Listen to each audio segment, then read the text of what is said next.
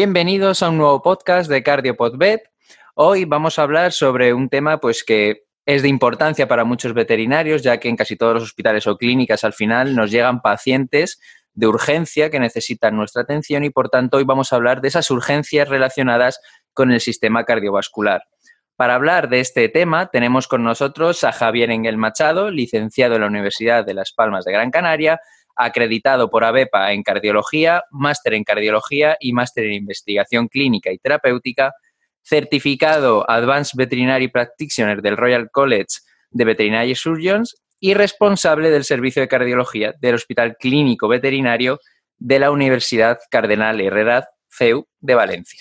Además, ha sido autor de libros y capítulos sobre esta especialidad sobre la cardiología. Muchas gracias por estar con nosotros, Javier Engel. Gracias por la invitación. Encantado de estar aquí contigo. Y nada, vamos a hablar sobre esas urgencias cardiovasculares más habituales en el perro y en el gato. Para empezar en este tema, la más habitual suele ser el típico animal, perro o gato, que nos llega con una insuficiencia o un fallo cardíaco congestivo izquierdo, que he de recordar que no es una enfermedad o una patología como tal, sino que es un síndrome clínico. ¿Vale? Provocado por una, por una enfermedad o una patología cardíaca subyacente. Lo que ocurre en este caso es que el corazón no puede mantener un gasto cardíaco adecuado que cubra las necesidades metabólicas del organismo y por tanto hace que se activen una serie de mecanismos compensadores que inicialmente van a ser positivos, van a ayudar a mantener este gasto cardíaco, pero que al perpetuarse en el tiempo van a producir al final una disfunción cardiovascular, según cuál sea la patología cardíaca que tengamos de base. Y por tanto, aparecerán los signos de fallo cardíaco. Primero, como ya he dicho, vamos a hablar sobre el fallo cardíaco izquierdo, que es, en mi opinión, el que al menos yo veo más habitualmente y además es, también en mi opinión, el que es más grave, ya que puede conllevar eh, una muerte del animal debido a una insuficiencia respiratoria al final. En este caso va a existir una sobrecarga de volumen o de presión en las cámaras izquierdas del corazón. Esto suele ser debido pues, a la presencia de insuficiencias valvulares, disfunción sistólica o diastólica, ¿vale? Y según estos casos va a existir una sobrecarga de presión o de volumen en el atrio izquierdo, que se acabará transmitiendo hacia la vasculatura venosa pulmonar, causando edema pulmonar principalmente, y en gatos también debemos recordar que este fallo cardíaco congestivo izquierdo puede causar derrame pleural. Además, vamos a poder desarrollar en estos pacientes un tipo de hipertensión pulmonar que es la postcapilar debido a la incapacidad que tiene la vasculatura pulmonar de drenar la sangre, por decirlo de alguna manera, hacia el atrio izquierdo. Generalmente estos pacientes los vamos a ver en nuestra clínica con disnea, taquimnea, ortopnea, dificultad respiratoria, etc. Entonces, Javier, ¿cómo manejaríamos a estos pacientes que sospechamos que tienen un fallo cardíaco congestivo izquierdo y acuden pues con un cuadro agudo o subagudo. Bien, en principio una de las cosas que tenemos que intentar lo primero de todo es observar al paciente. Muchas veces por la urgencia directamente lo metemos en, en las UCI o en nuestras salas de urgencias y empezamos a manipularlo sin perder a lo mejor los dos primeros segundos viendo cómo es el refuerzo respiratorio de ese animal. Es decir, si tenemos un edema de pulmón que, está en un inicio y una congestión venosa, lo que vamos a ver es taquipnea. Pero a medida que avanza y llega ese, ese edema, llega a los alveolos, se observa ya una disnea y el animal está en posición ortopneica. Esto es importante porque nos puede eh, hacer modificar en un momento determinado si hacemos pruebas, estabilizamos, no hacemos pruebas, el tiempo que tenemos, el manejo que tenemos. También cuando ocultamos al animal, obviamente vamos a oír crepitaciones y siempre las frecuencias respiratorias van a estar por encima de 40. Yo siempre recalco que en un examen físico lo más importante es inicialmente tener apuntado su frecuencia cardíaca y su frecuencia respiratoria porque es lo que vamos a monitorizar después en la respuesta al diurético o al tratamiento que le vayamos a dar. Entonces, inicialmente eh, nosotros los ponemos con oxígeno y butorfanol. Los sedamos un poquito, los calmamos, ponemos vía y furosemida. En nuestro protocolo también ponemos eh, inyectable y ponemos agua ad libitum, nunca ponemos gotero, ¿vale? Y lo que vamos haciendo es controlando eh, la respuesta respiratoria a la furosemida con eh, la frecuencia respiratoria. una vez lo estabilizamos, una vez vemos que ha respondido, pues eh, hacemos radiología, rayos, por supuesto, y nosotros utilizamos, antes que rayos, solemos, para no manipular mucho al paciente, hacemos T-FAST, eh, una ecografía torácica rápida, pues si es un gato, para ver si hay eh, derrame plural, y si es un perro, podemos ver las líneas B de edema de pulmón o también si hay derrame plural o no. Eh, una cosa que es muy importante es cuando tenemos las radiografías hechas es ver el tipo de patrón que tenemos. Si hay un patrón intersticial, solemos tratar al animal con bolos de furosemida y controlar la respuesta eh, con la frecuencia respiratoria. Pero si el patrón es alveolar, directamente ponemos una infusión continua de furosemida, lo que llaman algunos el CRI de furosemida de toda la vida. En gatos, en Inglaterra, por ejemplo, yo creo que no sé si hablaremos más adelante de esto, teníamos una ecografía que se llamaba ecografía de atrio izquierdo o, o, ecocardio de atrio izquierdo, que era simplemente poner la sonda en el corazón. Si el atrio izquierdo estaba aumentado, era un problema de cardio y lo pasaban al servicio de cardio. Si el atrio izquierdo estaba normal, ese, ese derrame plural era de causa inicialmente no cardíaca y se pasaba al servicio de medicina interna. Sí, vamos, lo que en algunos otros podcasts he hablado del point of care, es decir, la, eh, ecografía únicamente de poner la sonda a ver si el atrio está o no aumentado y que, eh, pues, yo soy muy fan tanto del TIFAS como de esa técnica. Me parece que el animal se estresa muy poquito no es lo mismo que tenerlo que tumbar para hacer la radiografía, que si está respirando mal le dificultamos aún más la respiración, etcétera. Y por tanto, mm, la verdad es que es una técnica que animo a todo el mundo a que la haga porque tampoco es. La curva de aprendizaje se puede hacer medianamente rápida. La curva de aprendizaje es rápida, eh, el animal padece menos, se estresa menos y en lo que está en su cámara de oxígeno metemos un momento la mano, pones la sonda y te da mucha información.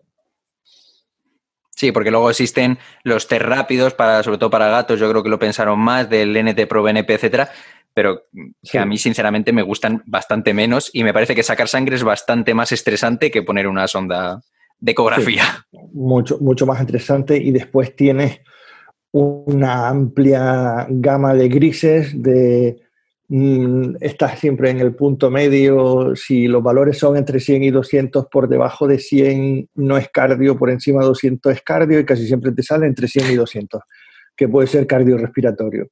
La ventaja de esos test es que, bien, si tienes un derrame pleural, puedes hacer el test también en el líquido pleural, pero para eso ya estás sedando al animal, ya, ya le has metido la sonda para saber que hay un derrame pleural y sí, te puede confirmar o no que es cardíaco pero tú ya de antemano con el ecógrafo lo tienes bastante encaminado.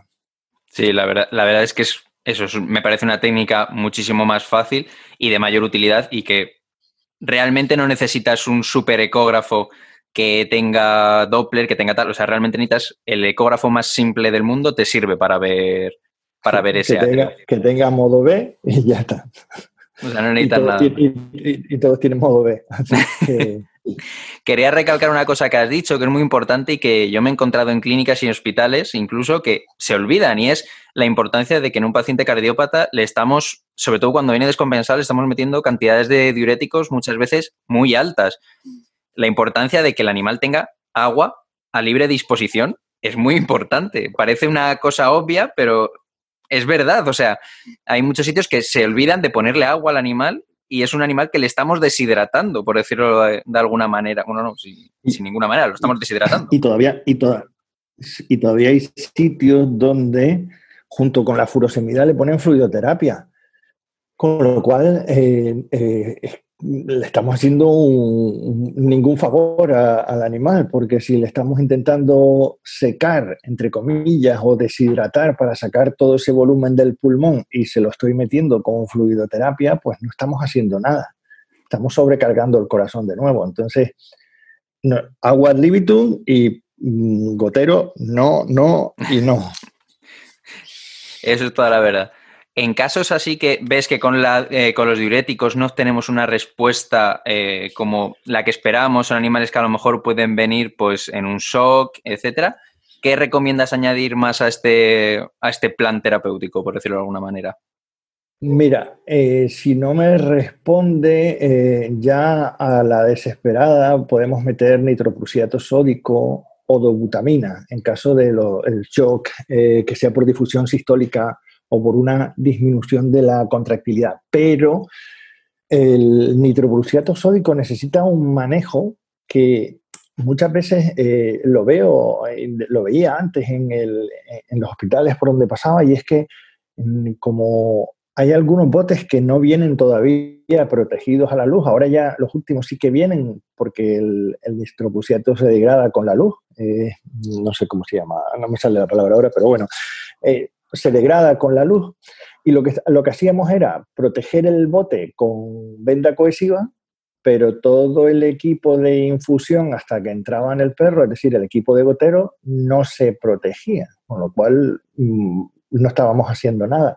Entonces, el manejo del nitroprusiato sódico, aparte de ser complicado, después hay que monitorizar muy de cerca la función renal de ese perro, eh, tanto crea, urea como electrolitos. Y con la dobutamina lo que hay que controlar muy bien es la presión arterial de ese perro. Esos son eh, los productos que yo añadiría si no me responden al tratamiento diurético tradicional. Hmm, a la terapia estándar, vaya. Sí. Vale. Y, después una cosa que yo por lo menos solía mm, fallar antes y cuando me puse a hacer el certificado este inglés, eh, son cosas de pero grullo, pero que no lo piensas nunca. Es decir, sacas a un animal de una insuficiencia cardíaca izquierda, lo estabilizas, estás con furosemida intravenosa en el hospital y lo mandas para casa y a los dos, tres días te vuelve con un edema agudo otra vez. Uno de mis, mis grandes errores fue, era que ahora yo ahora los tengo 24 horas en hospitalización con furosemida oral, porque uno de los factores de resistencia de la furosemida es la inflamación que se produce en la mucosa gástrica, con lo cual la absorción no es la misma. Entonces yo las últimas 24 horas antes de mandarlo a casa lo tengo con el diurético oral en la clínica y sigo controlando la frecuencia respiratoria. Si responde bien, lo mando para casa con la medicación oral. Si no me responde bien, a lo mejor tengo que subir la dosis de medicación oral para obtener los mismos resultados. Entonces, eso es algo que estoy haciendo, bueno, ya hace bastantes años, pero que al principio no me explicaba por qué algunos pacientes venían rebotados y tú decías, pero si es que se fue de maravilla y tiene la misma dosis en pastilla y a lo mejor la absorción no era la misma. Sí, el problema de, vamos, la resistencia a la, a furosemida, que muchas veces se habla de eso, de que eh, por vía oral puede no hacer el mismo efecto y luego, sin embargo, cambiar la misma dosis a subcutáneo incluso y el perro ya sí que responde, responde bien. La verdad es que no había caído en, esa aclaración, pero la verdad es que sí que es importante. Sí, porque es que eh, son cosas de, que tú dices, pero eso es básico, es de perogrullo ya, pero no lo piensas. En, el día a día, en la hospitalización, sacas al perro adelante, lo salvas, le pones la furosemida venga, para casa con medicación oral. Sí, pero esas 24 horas en el hospital tomando pastillas, te da mucha información que a lo mejor eh, no tienes si no lo hace. Sí, sobre todo te ayuda en cuanto veas que empieza a subir toda la frecuencia respiratoria y dices, vale, vale, espera, subimos la dosis o metemos una de rescate por otra vía y, le estabilizamos. O a lo mejor cambias de furosemida a torasemida y, ya está. Sí, también es verdad. vale, ahora, em, si en vez de este fallo cardíaco congestivo es izquierdo, es decir, afecta al lado izquierdo del corazón, afecta al lado derecho, en este caso, como he dicho antes, vamos a tener la sobrecarga de presión o de volumen en las cámaras derechas. Y en vez de transmitir esta sobrecarga a la vasculatura venosa pulmonar, lo va a hacer a través de las venas cava, ya sea la vena cava craneal o la vena cava caudal, hacia otras partes del organismo. vamos a poder ver, por ejemplo, el pulso yugular positivo en algunos de, de estos casos y también vamos a ver una congestión venosa a nivel abdominal. Yo al menos donde mejor la veo y donde más, o me parece más curioso, más llamativo, es en la vasculatura hepática. Pones un momentito la sonda en el, hígado y se ven los vasos mm, que parecen, vamos, serpientes, parecen cañones en, en el hígado. Y al final este aumento, esta sobrecarga de presión o de volumen, lo que va a producir es un aumento de la presión hidrostática y por tanto al final ascitis a nivel abdominal, vamos, líquido libre a nivel abdominal. En la especie canina, el fallo cardíaco congestivo derecho es el que nos va a causar mayoritariamente el derrame pleural, aunque como ya he dicho en el gato, en el gato puede ser tanto por el fallo en el lado izquierdo como en el derecho, y no debemos olvidar que en algunos pacientes cardiópatas, o en muchos de ellos, tenemos afección de los dos lados del corazón, es decir, tanto del ventrículo izquierdo como del ventrículo derecho. Y por tanto, tenemos que vigilar que no tengamos alteraciones a nivel abdominal también. Cuando tengamos un animal con ascitis, mayoritariamente lo que vamos a ver es un animal lo más llamativo, lo más evidente que vamos a ver, un animal que de repente su tripa se ha vuelto más grande, se ha vuelto pendulante, entre comillas y decirlo un poco coloquial, le ha salido una barriga, por decirlo de una manera, y esto nos va a producir también dificultad en la respiración, pero sobre todo por compresión, es decir, al haber líquido en el abdomen, cuando el animal se tumba, cuando el animal pone ciertas posiciones, va a presionar el diafragma y vamos a tener dificultad respiratoria. Entonces, estos pacientes es verdad que en muchas ocasiones a mí me parecen menos urgentes, entre comillas, que los del fallo cardíaco congestivo izquierdo, pero ¿cómo manejarías tú este tipo de pacientes? A ver, es cierto que parecen menos urgentes, pero son pacientes que cuando llegan ya llevan mucho tiempo en ese fallo cardíaco congestivo derecho, es decir, son pacientes, como dices, uno de los principales síntomas es el pulso yugular. cuando tenemos pulso yugular, lo que estamos hablando es un aumento de la presión en el atrio derecho y normalmente por un problema en la válvula tricúspide, mientras que si en vez de un pulso lo que tenemos es una ingurgitación, una dilatación de la yugular, tenemos que pensar que el problema viene un poco de más atrás del, del hígado y hay que hacer la prueba esta del reflejo hepato-yugular eh, a ver si es positivo o no.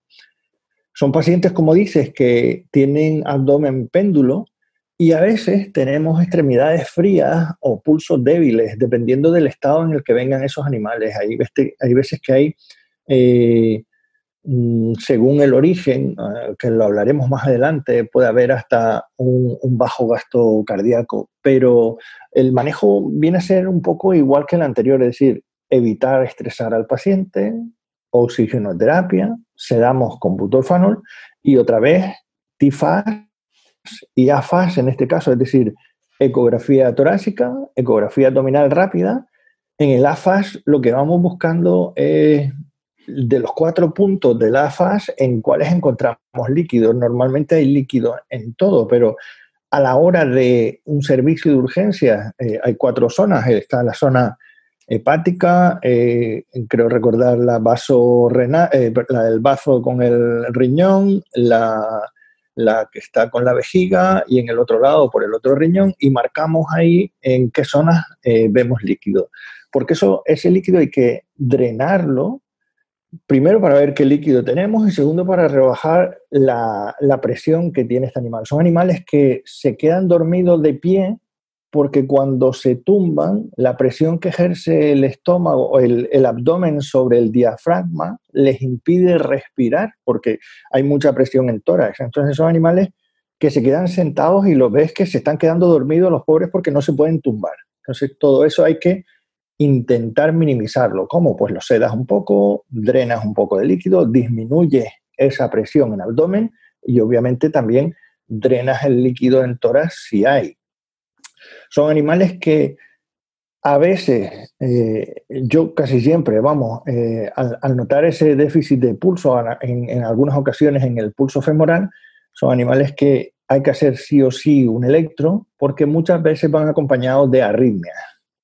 Y esas arritmias, eh, según el tipo de arritmia, hay que tratarlo para estabilizar al animal. Y, de nuevo, mm, yo soy un fiel creyente en el pimovenda y en todo animal que me viene en fallo cardíaco le pongo pimovenda inyectable. No, yo también soy muy fan del pimovendal, la verdad es que da muy buenos resultados. Eh, el único caso que a lo mejor en el lado derecho me lo pienso es si sospecho de una estenosis pulmonar, por el hecho de que es una estenosis, pero también es verdad que hay artículos y tal que dicen que una única dosis, aunque sea intravenosa, no va a causar un perjuicio. No va a causar un perjuicio, sí, sí. Y, va a causar más beneficio que perjuicio. Entonces, eh, hasta en esos casos también muchas veces, a no ser que lo tengan muy, muy, muy claro, también, también lo uso, la, la verdad.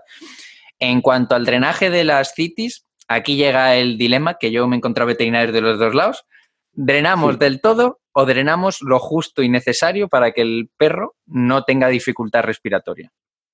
A ver, yo hace, cuando empecé, cuando empecé, ahora llevo ya 23 años trabajando, cuando empecé, los dejaba secos. Pero entre más secos los dejaba, más pronto se rellenaba de nuevo el hueco con, el problema para el, para el, perro, que obviamente eh, perdía proteínas, perdía de todo. Ahora dreno, mm, no del todo, pero sí que bajo mucho la, la presión. Es decir, si a lo mejor dreno un 30 o un 40%, no dreno más. Sí, justo para que el mm. animal se pueda, pueda coger una posición normal sin y, que se ahogue. Y, pueda descansar sin que se ahogue, sí. Eh, pero vamos, que no tiene ninguna mm, explicación científica, es experiencia personal y es como yo lo hago ahora. Antes sí que los dejaba secos, pero veía que se me llenaban muy rápidamente. Mm. Y ahora, pues eso, 30-40% para que se pueda mover, se pueda tumbar, esté tranquilo y, además que se nota mucho el cambio cuando le quitas ese volumen. en, eso de ascitis en pleura lo quito todo. En terreno en pleura vacío todo lo que puedo. Sí, en pleura, vamos, yo, yo igual, incluso si son pacientes. Eh, yo generalmente lo que suelo hacer es la primera lo vacío eh, de manera normal y si veo que se vuelve a rellenar de una forma, entre comillas, rápida, ya se va con un, con un tipo pleurocan, un drenaje torácico y, y apañado. Porque eso sí que para su respiración. Mm, y, otra, y otra cosa muy importante que siempre pensamos a posteriori es tener los tubos preparados para coger muestras del drenaje. El tubo de TA, el de bioquímica, el, el, blanco, el que no tiene nada, siempre lo pensamos a posteriori. Hay que tener todo eso preparado, hay que tener para hacer los frotis. Cuando va drenando, todos esos botecitos tienen que estar al lado. Como cuando vamos a sacar sangre. Sí, porque obviamente eh, hay distintos tipos de fusiones, no todos son de origen cardiogénico y por tanto, si por ejemplo tenemos, yo que sé, un exudado, pues a lo mejor el origen cardiogénico lo podemos dejar a un lado completamente y pensar en otra cosa. Menos en los gatos, que los gatos pueden tener cualquier cosa. Sí. Maravilloso el mundo de los gatos. Son muy divertidos en ese aspecto. Sí. Tenga lo que tenga, seguro que algo de cardio hay. Sobre todo si son mayores, vamos seguro. Vale, en el, lado derecho es verdad que el lado derecho es una zona de, baja presión, comparándolo con el, lado, con el lado izquierdo.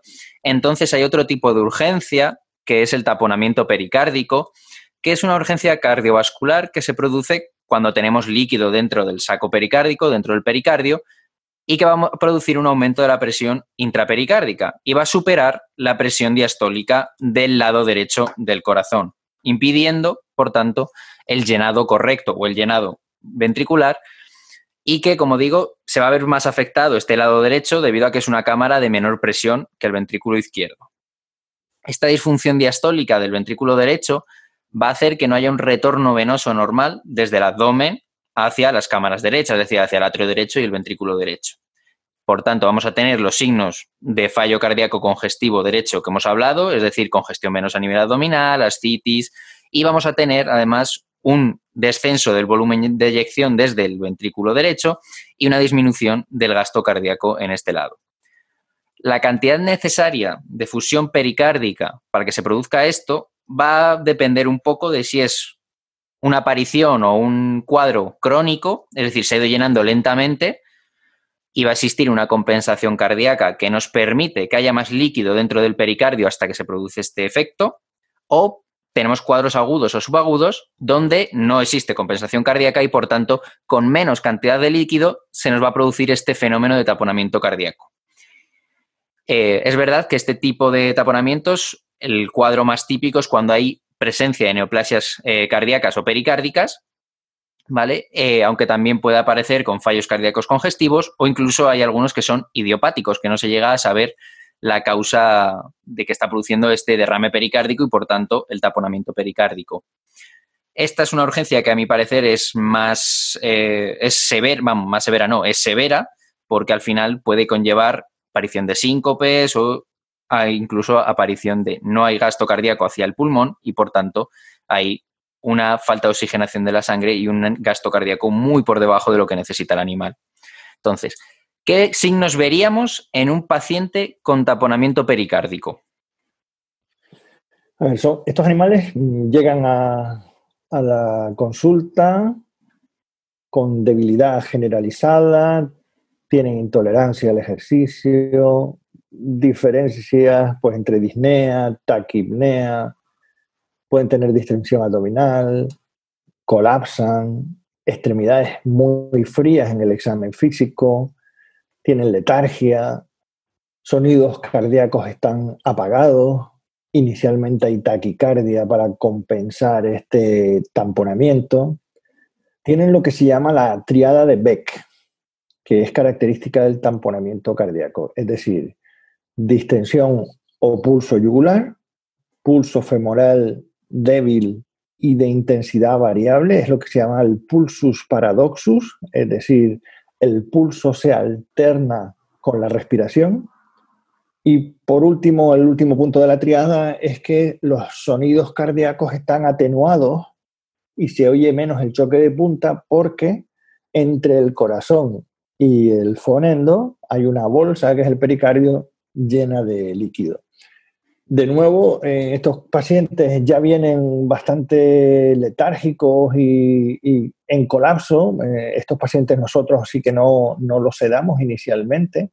Les ponemos la vía, les pones el oxígeno y de nuevo volvemos a, nuestro gol estándar, que es el TFAS. Con el TFAS eh, lo pones la sonda, pones la sonda y ves ya el derrame pericárdico. Antes de drenar, es cierto que intentamos buscar si hay masas por algún lado, porque después cuando drenas es más complicado. Entonces es importante que nos tomemos un tiempo eh, buscando, eh, según la raza, si es un, pastor alemán, va buscando el hemangiosarcoma en el atrio derecho.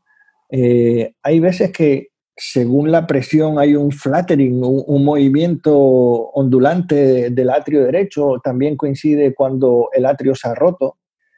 Pero hay que pensar también que en, mitrálicos, en perros que tienen un atrio por encima, una relación atrio-aorta por encima de 3, también hay posibilidades de que se rompa el atrio. Y esa rotura del atrio izquierdo provoca también ese derrame pericárdico. Entonces hay que buscar un poco dónde está el problema, no, tomándose mucho tiempo, porque obviamente hay que estabilizar al paciente, pero sí te haces una idea con el TFAS de, de cuál es la causa más probable, ¿vale? Y ya después de ahí, pues, pericardiocentesis, intentar drenar y ver lo que ocurre. el eh, problema de esto es si el atrio está roto. Entre más drenas, más se llena. Entonces, hay veces que drenas un poco para intentar reducir esa presión, pero lo que te interesa es que se cierre el orificio está haciendo ese, en inglés hace leaking, ese goteo. Mm, eso a veces es posible y a veces no es posible. Sí, el típico es intentar que se forme el coágulo donde se ha roto el caso de romperse el atrio y que nos haga de tapón y luego ya se vacía. Sí, eso, mm. Yo, por suerte, aún no me ha pasado, pero sí conozco compañeros, incluso profesores que me han dado charlas tal, de que un animal con un atrio izquierdo muy, muy grande se estresa un poquito al hacer la ecocardio y de repente hace ¡pum! y rotura atrial. Yo reto porque no me pase, pero. Yo he tenido, yo he tenido los dos casos, tanto en el atrio derecho como en el atrio izquierdo, ya me llegaron rotos, pero es cierto que es estresante el estar drenándolos y ver que ha sacado, yo qué sé, el pastor alemán eh, del que me acuerdo, eh, íbamos sacando, sacando y a medida que sacábamos se rellenaba, pero al momento. Y eh, tenía el atrio derecho totalmente roto. De hecho, pensábamos en la ecografía que lo que había era un tumor y por desgracia cuando hicimos la necropsia era un coágulo que se había pegado al atrio derecho intentando taponar. Pero cada vez que latía el atrio se separaba el coágulo, salía sangre y se pegaba de nuevo. Estaba enganchado pero no conseguía tapar el orificio. Hmm. Eh, y lo, descubrimos por desgracia en la necropsia. No, no, sí, eso, son momentos bastante complicados. Aquí hay varias técnicas para hacer la pericardiocentesis. Está la típica básica con un aguja o catéter, que yo al menos, o siempre me han dicho y siempre lo he hecho, de utilizar cuanto más grande sea la aguja para hacer el drenaje, mejor. Que siempre me han dicho por el tema de dejas un agujero en el pericardio y en el caso de que te dejes algo de líquido, drenará hacia el tórax. Entonces, no sé si es la mejor opción, tú eh, prefieres otra. Cuando, estás en urgencias, eh, la cuestión es drenar. Entonces, eh, yo inicialmente utilizaba las agujas de los catéteres. hacías un, metías el catéter directamente y con la aguja del catéter drenaba. Ahora hay sistemas como para meter en pericardio y drenar ese líquido. ¿Qué pasa? Que cuando los necesitas en urgencia no los encuentras, no sabes dónde están esos sistemas. Eh, ocurre también, o justo se te ha acabado y no te ha llegado el reemplazo. Entonces yo también soy de aguja. Y sí, bueno, la teoría de que se queda el orificio abierto, realmente el orificio no se queda ni media hora abierto, ya después se cierra y al final, si es un animal que es una pericar, eh, un derrame pericárdico idiopático, que es a lo que terminan todos, porque o ves el tumor o ves que se ha roto el atrio y esos dos terminan mal, eh, si no tienes la causa, que puede ser traumática, eh, pues tienes que hacer una hemipericardiectomía, hacer una ventana, tienes que entrar a quirófano, pero ya no entra en, la parte de urgencia. Tú en la parte de urgencia lo estabilizas, drenas y, y a partir de ahí vemos cómo evoluciona. Entonces, Sí, están los dos sistemas. Yo utilizo la aguja también, pero básicamente porque cuando tengo el otro sistema lo gasto y después ya me olvido de pedirlo o lo pido y no me llega por un poco la burocracia que hay en las universidades, que tienes que hacer un pedido y que te llegue. O que Bien, eh, son cosas que al final terminamos todos con la aguja. Sí, o lo típico de que, que, suele pasar de que a lo mejor estás dos meses sin ninguno y luego en una misma semana te llegan tres que les da por juntarse a los casos. Y, te quedas sin estocaje, sí. También. Sí. Vale, ya vamos a entrar en las dos últimas eh, urgencias que vamos a tratar, que eh, a lo mejor son algo menos habituales o se diagnostican menos, pienso yo. Eh, una es muy típica en gatos, que es la que vamos a ver primero, que es el trombombolismo aórtico. ¿vale? El, trombombolismo aórtico, como digo, es muy típico de los pacientes felinos, sobre todo, cuando están con cardiomiopatías en fases muy avanzadas y con una dilatación del atrio izquierdo muy elevada, es decir, un atrio izquierdo muy grande. ¿Por qué? Porque se produce un éxtasis venoso, vamos, sanguíneo, en este atrio, en esta aurícula izquierda, dando lugar a una formación de trombos que se suelen unir a la pared atrial, que mientras están en la pared atrial pueden pasar completamente desapercibidos, no pasa nada, pero el problema es cuando de este trombo o se libera el propio trombo o se liberan fragmentos. Estos trombos, estos coágulos, van a viajar a través de la aurícula izquierda, al ventrículo izquierdo y a la aorta. Una vez que están en la aorta, suelen viajar hasta la bifurcación ilíaca, donde suelen quedarse atascados, por decirlo de alguna manera, suelen quedarse ahí y ocluyen el flujo sanguíneo hacia las extremidades posteriores. Puede ser a ambas extremidades o solo en una de ellas, según el tamaño de, este trombo.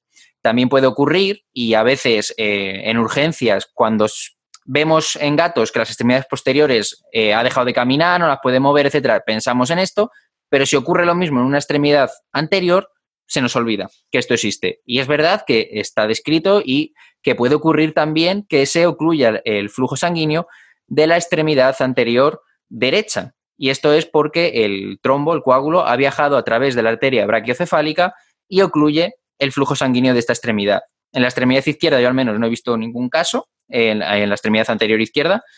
Y eh, según por la anatomía eh, del sistema cardiovascular, es más fácil que acabe yendo hacia la delantera derecha o ya se vaya hacia posterior, hacia la arteria, hacia la bifurcación ilíaca. Lo que vamos a observar es un descenso del flujo sanguíneo hacia las extremidades hasta eh, que se vean afectadas y vamos a ver las mucosas de estas extremidades, es decir, las almohadillas se pueden ver cianóticas, tendremos estas extremidades más frías que el resto del cuerpo del animal, produce muchísimo dolor, pérdida de movilidad. Entonces, esto es una urgencia en los gatos muy seria en la cual hay que actuar de una manera rápida si queremos conseguir un buen resultado. Si no, el pronóstico es muy negativo. Es decir, si se trata de inmediato, ya es el pronóstico es malo. Si no se trata rápido, es muy, muy negativo. Entonces, ¿cómo abordamos este tipo de, de pacientes y que no se nos pasen por hacer pruebas pensando que es algo de la columna, que yo se me lo encontré ya en un par de ocasiones, que pensaban que era de la columna y al final lo que había pues era un, trombo en esta bifurcación ilíaca. A ver, quizá el problema más importante en estos casos es el tiempo. El tiempo y, como dices, no equivocar el diagnóstico inicial. Yo solo y no sé si es bueno o malo, he tenido seis casos y los, justo los seis los tuve mientras estaba trabajando en Inglaterra en un servicio de urgencia. De los seis tuvimos éxito en dos y, en, cuatro no tuvimos éxito, pero esos dos son suficientes para decir que hay que intentarlo siempre, hay que intentarlo siempre, es decir, eh, yo me acuerdo que estuve en unas conferencias con Virginia Luis Fuentes en Inglaterra y ella decía que si habían pasado más de 12 horas, ya se había provocado una necrosis en la zona y que si se pasan más de 24 horas, el pronóstico es muy malo. Pero mm, los dos estos que intentamos, uno había pasado 24 horas, el otro no había llegado a 24, el resto eh, hacía uno o dos días que estaban en casa. Son animales que tienen sobre todo mucho dolor, mucho dolor, vienen maullando, eh, si ha pasado más de un día, la pierna está acartonada, está dura como rígida. Y lo que dice son animales que no tienen pulso, eh, sobre todo hay que mirar las plantas de, las patas porque son cianóticas, si las pinchas la sangre sale oscura, sale negra, son cosas que nos pueden ayudar en el diagnóstico inicial antes de pensar que puede ser columna. Eh, quizá lo que más eh, característico es el extremo dolor que trae el animal. De hecho, lo primero que hay que hacer, nosotros empezamos con metadona directamente. le ponemos de analgesia metadona. Eh, después también estos animales eh, pueden venir acompañados que del fallo cardíaco, es decir, no solo tienen el trombo, sino que están en fallo cardíaco y pueden tener edema de pulmón, pueden tener derrame plural, muchas cosas. Pero nuestra primera línea de batalla es el dolor, analgesia. A partir de ahí, mm, nosotros trabajábamos con eh, heparina de bajo peso molecular, con, cuando ya lo teníamos eh, con la analgesia, poníamos calor en la zona donde tras la ecografía creíamos que estaba el, ¿cómo se llama esto? El trombo, normalmente en la zona sacroiliaca, eh, perdón, en las ilíacas internas. Yo no he visto nunca un tromboembolismo en las patas delanteras, siempre lo, vi en las traseras. Ponía, hacíamos eh, calor en la zona, en el área, fisioterapia y después empezábamos con clopidogrel. Eh, hay gente que añade aspirina, yo no añado aspirina, eh, no es por nada, porque tampoco hay mucha evidencia, hay, hay, algunos que dicen que sí, otros que no. Virginia, por ejemplo, ella añadía los dos, es una cuestión ya de, fe, ¿no? Si, no consiguen, en humana, por ejemplo, sí que tienen dispositivos para hacer intervencionismo para atacar a esos trombos, pero obviamente los vasos de humana para acceder no son los mismos que los de un gato. Nosotros, yo por lo menos, seguro que si está Alexis aquí con nosotros, dice, es que hay esto, lo otro. sé que hay dispositivos donde puedes echar el antitrombolítico directamente, inyectarlo en el trombo. Hay otros que son de succión para succionar el trombo y sacarlo a través de la, de la femoral. Eh, yo en veterinaria eh, no conozco nada de eso. Y es muy complicado, sobre todo en urgencias. En urgencias intentamos eso. Eh, yo lo que sí soy muy agresivo con la heparina. Inicialmente eh, creo que te dicen, no sé si son 300, de memoria nunca me sé ninguna dosis, pero no sé si son 300 unidades eh, eh, por animal y después bajan a 80, 100. Yo estoy con 300 cada 8 horas y lo tengo en una jaula encerrado para que no se mueva y no se dé un golpe. Si se da un golpe va a ser el menor de sus problemas. Su problema es ese trombo y el fallo cardíaco. Y, y obviamente a todo este tratamiento añadimos el, el tratamiento que hablamos antes del, del fallo cardíaco. En el caso que mejor se me dio, eh, lo conseguimos salvar, empezó con la fisioterapia a apoyar la pata, eh, se notaba un pequeño arrastre, pero la apoyaba eh, para caminar suficiente, tuvo una recidiva a los seis meses, volvió a salir y al año ya a la tercera, a la tercera, a la segunda recidiva, ya al año no volvió a salir, aparte tenía una hipertrófica muy avanzada, tengo unos atrios gigantes y ya la tercera no volvió a salir y nos duró un año más. Pero no es lo normal, lo normal es que lleguen tarde y no salgan adelante. Sí, eso es lo que iba a decir, que al final es un signo, por decirlo de una manera, o una complicación asociada a una cardiomiopatía ya muy severa. Entonces hay que tener en cuenta que ya no es que lo saques del problema del tromboembolismo, sino que tienes una patología cardíaca que a lo mejor lo sacas y al día siguiente entra en fallo cardíaco y se ha quedado. Hay que hablar muy claro con los propietarios, decirles que no es una patología primaria, sino es un signo de su patología cardíaca, es un signo secundario y que estamos tratando ese signo, pero no estamos curando al animal. Eh, eso es muy importante hablarlo con los propietarios porque muchos no quieren seguir adelante para nosotros siempre es un reto todas estas cosas, pero hay que pensar también en el paciente y en el propietario y en, qué esperanza de vida va a tener y qué calidad de vida va a tener. Sí. Te has adelantado, iba a decir justo lo de los procedimientos intervencionistas en, en humana, pero es verdad, como has dicho, lo que iba a decir. Uno, suelen ser situaciones de urgencia que no todos los centros tienen a la persona que hace, y hay pocos centros que tengan gente que haga intervención en el mundo vascular como para tener a una persona 24 horas todos los días en, el centro. Y eso, que es un procedimiento que habría que hacerlo de forma rápida, es decir, de forma aguda. Es decir, ocurre, tiene el trombo y hay que hacerlo. Que eso ya de por sí, cuando nos llegan a nosotros, ya ha pasado demasiado tiempo y correríamos el riesgo de crear el síndrome de síndromes de reperfusión, que al final no son, vamos, va a ser peor el remedio que la enfermedad casi de hecho, es el, síndrome de reperfusión es el que hace que, no vaya para adelante, que no vaya para ningún Por eso, que es verdad que es muy, en humana es un procedimiento que además a mí pues lo he leído y me llama mucho la atención y lo pensé en su momento. Ingenuo y mi hija, ah, pues mira, para los gatos esto sería perfecto. Luego ya me puse a pensar fríamente eh, todos los contras, por decirlo de alguna manera, que no hay gente que lo haga, se necesita ciertos medios, cierta formación, tal. Eh, hay que hacerlo muy, eh, de forma muy rápida, en la fase aguda. pues y, que, y, que, después las vías de entrada tendríamos que trabajar con material pediátrico casi y, y, tener ese material disponible en tu clínica que no suele ser barato. Para, ya te digo, yo desde que estoy en España eh, no he visto ni un trombombolismo porque no llegan, ¿vale? Entonces, no lo sé, es una inversión. beneficio no claro, es, una inversión que a lo mejor pueden hacer los grandes centros que sí que tienen ese volumen, pero a lo mejor una clínica pequeña que no tenga ese volumen es un gasto innecesario.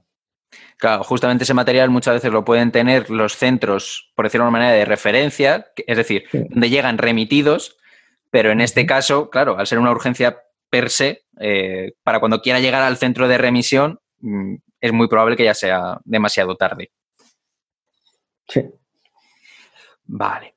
Pues nos queda uno más, que es el tromboembolismo pulmonar en este caso, ¿vale? En este caso, el trombo, en vez de estar en el atrio izquierdo, lo vamos a tener en el lado derecho o va a llegar hasta la vasculatura pulmonar, ¿vale? Y va a causar la obstrucción de las arterias pulmonares de mayor o menor tamaño, Estos trombos eh, pueden ser de origen puramente, pues igual que en el lado izquierdo, es decir, se ha formado un trombo en cualquier lado de las cámaras cardíacas derechas incluso puede venir desde abdomen y luego vamos a tener otro tipo de tromos especiales, por decirlo de una manera, como puede ser en el caso de nuestras mascotas las dirofilarias.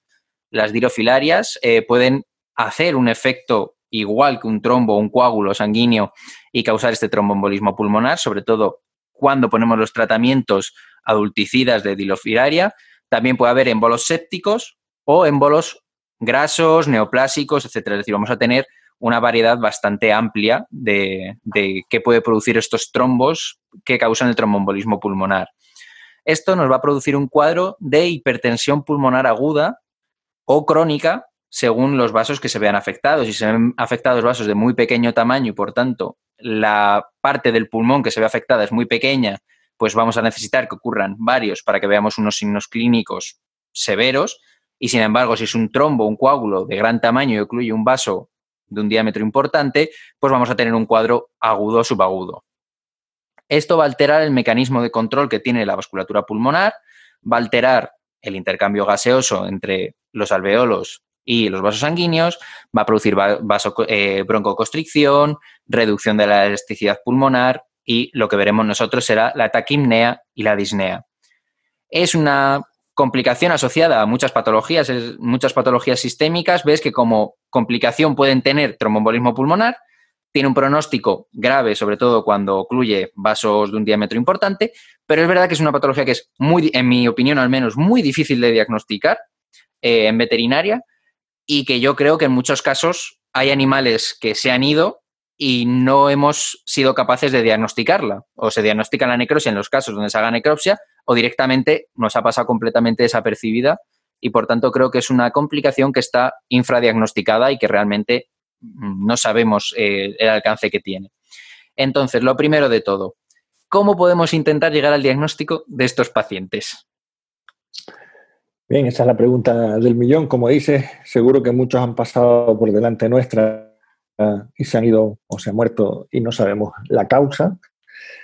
Quizá lo más fácil entre comillas, son de nuevo los de mi amigo Alexis, las filarias, eh, porque con un TIFAS eh, podemos ver, si tenemos suerte, las filarias en corazón eh, o en arteria pulmonar y podemos llegar a esa conclusión.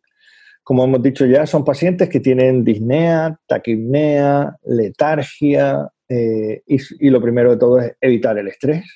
En, tengo una experiencia personal. Yo en marzo me, me dio un tromboembolismo pulmonar y la sensación que tienes es disnea, no puedes respirar. Y sin embargo, cuando llegas a urgencia, lo único que hacen es, bueno, lo único, eh, te ponen oxígeno, eh, te tiran en una cama y te dicen, y te sacan sangre. Y uno de los factores que te sacan es el dímero D. El dímero D, si sale elevado, eh, es tromboembolismo pulmonar. Problema, de nuevo, ¿Cuántas clínicas pueden tener el dímero D en urgencia? No lo sé. desde luego yo creo que nosotros pedimos dímero D y hay que mandarlo al laboratorio externo, con lo cual en urgencia no sé cuántos grandes hospitales pueden hacer esa prueba. Eh, ¿Qué nos puede ayudar? Mm, eh, si el animal está muy estresado, sedarlo de nuevo. Con, nosotros siempre hacemos butorfanol oxigenoterapia, es casi como el ABC, el TIFAS, eh, de nuevo, si la sospecha, que es el último en la lista, es un tromboembolismo pulmonar, se puede hacer un angiotac. De nuevo, ¿cuántos hospitales pueden hacer un angiotac de urgencia? Nosotros, afortunadamente, ahora ya sí lo podemos hacer. Y después, a la hora de los tratamientos, no hay un consenso. Eh, yo me acuerdo que en mi caso personal, eh, cuando el dímero D salió por las nubes, pues me pusieron heparina en de bajo peso molecular inyectada y es lo que utilizamos. Eh, heparinas de bajo peso molecular tipo dalteparina, fraxieparina.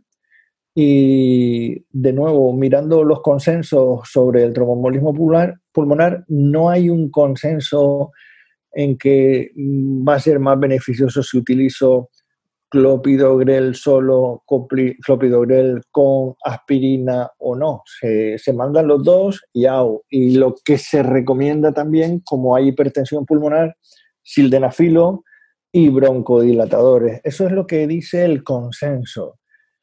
Y es lo que mandamos nosotros. Pero mm, como dices, es muy complicado eh, el confirmarlo. Ante la sospecha, pues sacas sangre, mandas el dímero D al laboratorio, te tarda dos o tres días y mientras lo tienes estabilizado. Y lo tienes estabilizado y ya lo tienes con toda la medicación. Así que si sale positivo, ya lo estás tratando. Si sale negativo es una putada. Porque tienes que buscar la causa. Sí, yo la verdad es que tengo dos experiencias con trombombolismos pulmonares eh, que sí que he llegado a saber que era un trombombolismo pulmonar. Uno es de mi época de estudiante, eh, en el cual nos llegó un mastín, no con filarias, venía con un tapón directamente de filarias en, la arteria pulmonar y era de protectora, rescatado, etcétera. No pudieron permitirse pagar eh, la extracción de las filarias mediante cirugía y quisieron hacer el tratamiento eh, médico.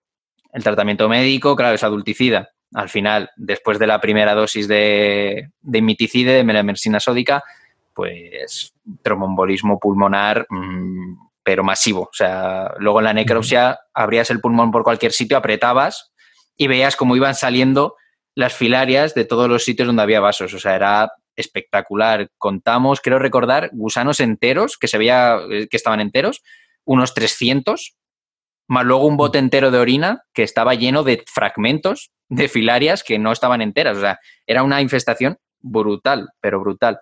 Y otro hace poco, también, eh, anterior, eh, había, ha pasado por filaria, pero ya estaba recuperado. Y de repente un día un cuadro de disnea, taquipnea terrible, fue a urgencias, se le hizo un ecocardio, lo único que se vio es una velocidad tricúspide sugerente de hipertensión pulmonar eh, severa, se hizo el dímero D y efectivamente salió el dímero D por las nubes. Entonces, deducimos o he deducido que era un trombombolismo pulmonar, porque no me queda otra, porque no encontré nada más. Pero claro, ahora mismo él es negativo a filaria y solo es positivo a arliquia. Entonces eh, fue ahí un poco extraño, pero vamos, yo creo que ese fue el, este, pero ya te digo que habrá muchos de que vengan de disnea y se te pasan.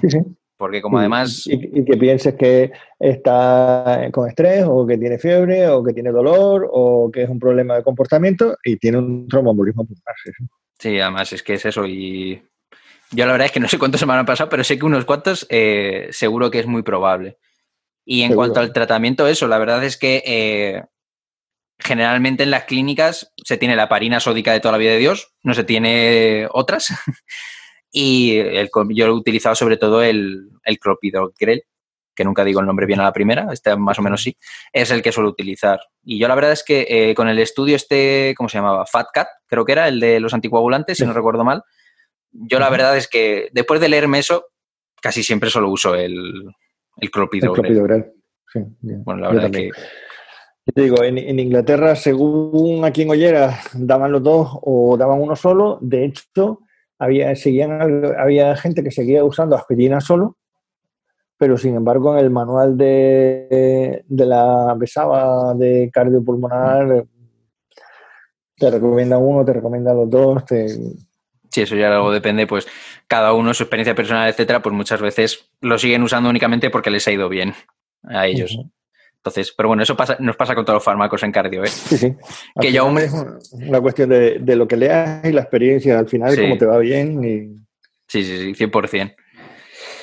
Perfecto, pues hemos hablado, hemos hecho así un, repaso a lo que yo creo que son las urgencias cardiovasculares más importantes. Luego, aparte, hemos dejado para otro podcast eh, el tema de las arritmias y eso, que como bien dices, hay veces que las arritmias eh, son muy importantes. Pues, por ejemplo, tenemos la ritmogénica eh, derecha, eh, típica del boxer, por ejemplo, que es muy importante llegar a reconocer la arritmia y ponerle tratamiento. Entonces, esas las hablaremos en, otro podcast. Y nada, lo único que voy a añadir respecto al currículum aquí de, Javier Engeles, que aparte de todo lo que he dicho, todos los títulos que tiene, etcétera, es el rey de los memes de las redes sociales. lo tenía que decir. lo tenía que por eso. Lo tenía que decir. Escúchame, si no nos reímos todos los días, ¿cómo vamos a trabajar? No, no, sí, 100%. 100% y la verdad es que hay algunos muy buenos. Todo hay que, hay que reconocerlo. y, algunos muy malos. Sí, pero que te hacen reír igualmente, así que para el caso funcionan igual. así que nada. Muchas gracias. Muchísimas gracias a ti por estar hoy aquí grabando este, este podcast, que sé que a todos los que os pido grabar soléis tener agendas muy ocupadas, pero bueno, sacáis un ratito y, y aquí estáis. Así que muchísimas gracias. Muchas gracias por la invitación y espero que les guste a todos lo que hemos hablado. Seguro que sí. Y a todos los que nos escucháis, espero veros en próximos podcasts de Cardio Podbed. Chao.